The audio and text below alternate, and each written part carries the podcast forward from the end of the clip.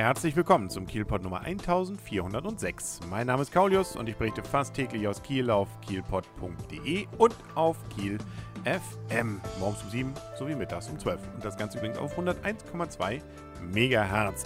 Es gibt ja so Tage in Kiel, da fällt es etwas schwerer für mich, auch wirklich Themen zu finden, über die ich hier erzählen kann. Und es gibt Tage wie heute, wo sich irgendwie alles ballt. Und das Ganze ging eigentlich sehr fröhlich an diesem Vormittag des Montags los, nämlich dass Deutschland den Zuschlag bekommen hat, die Handball-WM zusammen mit Dänemark 2019 auszutragen. Und wer natürlich sich ein bisschen mit Handball auskennt, und das tut ja jeder Kieler, der weiß, dass da definitiv die Kieler Sparkassenarena Ostseehalle nicht fehlen darf als Austragungsort. Und da ist sie auch tatsächlich mit aufgeführt. Neben solchen Orten wie München, Berlin, Köln, Mannheim und Hamburg. Und wie gesagt, Dänemark ist ja auch noch dabei. Das heißt, dort wird auch gespielt, nämlich in Herning. Und das Finale, das gibt es dann in Kopenhagen. Wie gesagt, 2019 ist noch ein paar Jährchen hin, aber wir können uns also schon mal drauf freuen. Das war also die Nachricht des Vormittags am Montag. Äh, zu der Zeit hat auch übrigens Frau Gaschke, unsere Oberbürgermeisterin, nach ihrer Krankheit den Dienst wieder angetreten und gleich bekannt gegeben, dass sie um 12 Uhr eine Pressekonferenz bzw. zumindest eine Mitteilung machen möchte. Das hat sie dann auch getan in der Rotunde im Rathaus hat sie gestanden vor der Presse und hat ihren Rücktritt erklärt nach den ganzen Vorkommnissen der letzten Wochen und Monate, äh, die sie insbesondere eben auch als Kampagne gegen sich und äh, insbesondere auch sehr unmenschlich ihrer Person gegenüber empfunden hat, sah sie sich jetzt nunmehr also nicht nur gezwungen, sondern auch dazu veranlasst, den Rücktritt zu erklären und hat dazu dann auch eine längere Rede gehalten, wo sie nochmal durchaus auch direkt klargemacht hat, wen sie da mit als ihre Gegner sozusagen, beziehungsweise die, die sie darin getrieben hat, sieht. Und dazu gehört hatten eben unter anderem auch die örtliche Presse, ne, durchaus sehr direkt, mehr oder weniger auch die KN genannt, und aber auch äh, durchaus einige Politiker, die zwar namentlich nicht so genannt wurden, aber man konnte sich einigermaßen erklären, wen sie da wohl meinte. Ja, lange Rede, kurzer Sinn, das kann man jetzt natürlich in langen, breiten Lettern versuchen, alles zu deuten und zu sagen, war es nun richtig, war es falsch, ist man falsch mit ihr umgegangen, ist sie richtig behandelt worden, wie auch immer, sie ist auf jeden Fall zurückgetreten und damit gibt es also wieder eine neue Suche nach einer Oberbürgermeisterin bzw. einem Oberbürgermeister. Die Gemeindeordnung sagt auch, was dann passiert. Man hat nämlich jetzt genau sechs Monate. Das heißt, spätestens im April 2014 muss gewählt werden. Das bedeutet auch, dass man leider nicht die kostengünstige Variante wählen kann, dass man das Ganze dann parallel mit der Europawahl 2014 stattfinden lässt. Die ist nämlich am 25. Mai und damit also einen Monat später mehr oder weniger weniger.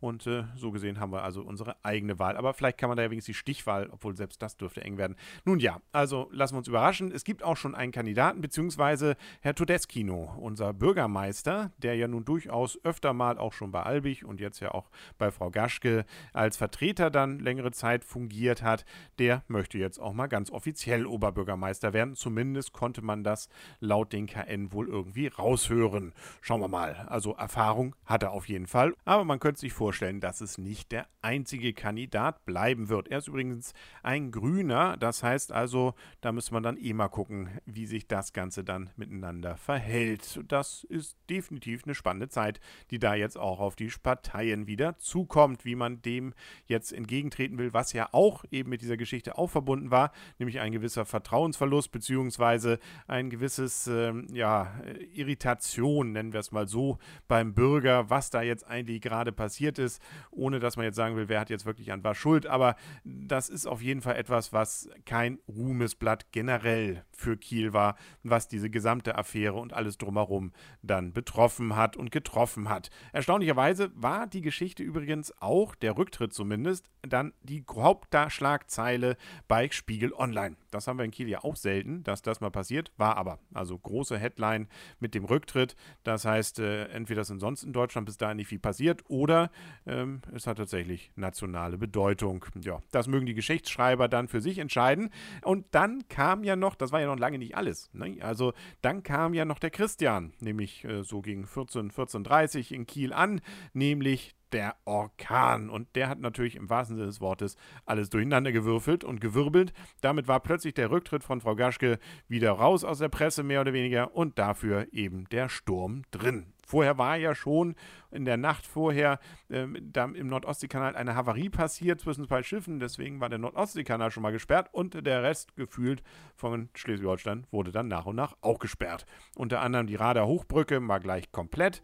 Äh, genauso wurde dann auch die Bahnfahrt so ab 15 Uhr dann komplett in Schleswig-Holstein eingestellt, inklusive auch einiger Buslinien. Selbst in Kiel kam es dann zu entsprechenden Verzögerungen und äh, auch viele Straßen. Das war ja dann der Grund natürlich auch dafür, äh, die waren teilweise nicht mehr passierbar. Insbesondere nördlich des Kanals war da deutlich äh, zu spüren, was dieser Orkan dann verursachte. In Flensburg wurde zum Beispiel die Hochschule abgedeckt. Viele Orte waren ohne Strom. Wie gesagt, viele Straßen eben auch gesperrt bzw. unpassierbar. Die Fähren fuhren nicht, genauso natürlich dann auch der Zug nicht mehr rüber nach Sylt. Auch dort gab es viele, viele Schäden, bis hin auch runter nach Neumünster, wo wohl ein Schwimmbad komplett zerlegt wurde.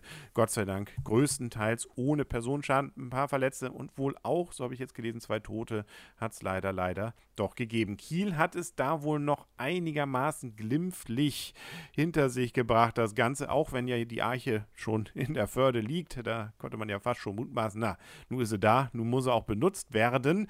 Aber ich glaube, die liegt da immer noch Hoffe ich mal zumindest für uns. Nichtsdestotrotz, also hier gingen natürlich die Sirenen dann auch die ganze Zeit. Ständig fuhren also Feuerwehr hin und her, um irgendwelche Bäume zu bergen, um irgendwo irgendwas zu retten und äh, irgendwie vor allem die Dächer zu sichern, die mehr oder weniger sich äh, im ganzen Stadtgebiet selbstständig machen. In der Eckernförderstraße habe ich gesehen, zum Beispiel dann auch im Brauereiviertel und und und. Also da ist ordentlich was kaputt gegangen. Insbesondere, glaube ich mal, durch zwei Böen, die so um 15 Uhr herum durch Kiel gezogen. Zumindest in der Innenstadt habe ich die ziemlich heftig gemerkt. Da sind auch viele Stühle durch den Gander gegangen.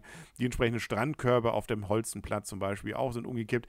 Also das könnte wahrscheinlich der Hauptauslöser des Ganzen sein. Danach wurde es dann auch wieder ein wenig langsam ruhiger, das Ganze. Die Nacht soll dagegen fast richtig gemütlich werden. Also zumindest der Wind lässt ordentlich nach. Dann schauen wir mal, wann das Wasser wieder zurück in die Förde kommt. Da ist nämlich eine ganze Menge abhanden gekommen. Also wir haben tatsächlich zumindest für ein paar Stunden jetzt am Hindenburgufer zum Beispiel, den Stadtstrand. Also, wer den mal genießen möchte, kann in dieser Nacht nochmal schnell hin. Äh, ich, gemütlich stelle ich mir allerdings anders vor. Ich drücke auf jeden Fall die Daumen, dass tatsächlich nichts weiter Größeres passiert ist, was Menschenschäden angeht. Der Rest, der lässt sich in der Regel ja reparieren und ist hoffentlich dann auch versichert, soweit das denn ging. Jo. Das war es dann auch für heute mit dem Kielpot. Mal schauen, was der morgige Tag bringt. Das zu toppen wird schwierig, aber lassen wir uns doch mal überraschen. Bis dann alles Gute, sagt euer und ihr Kaulius und tschüss.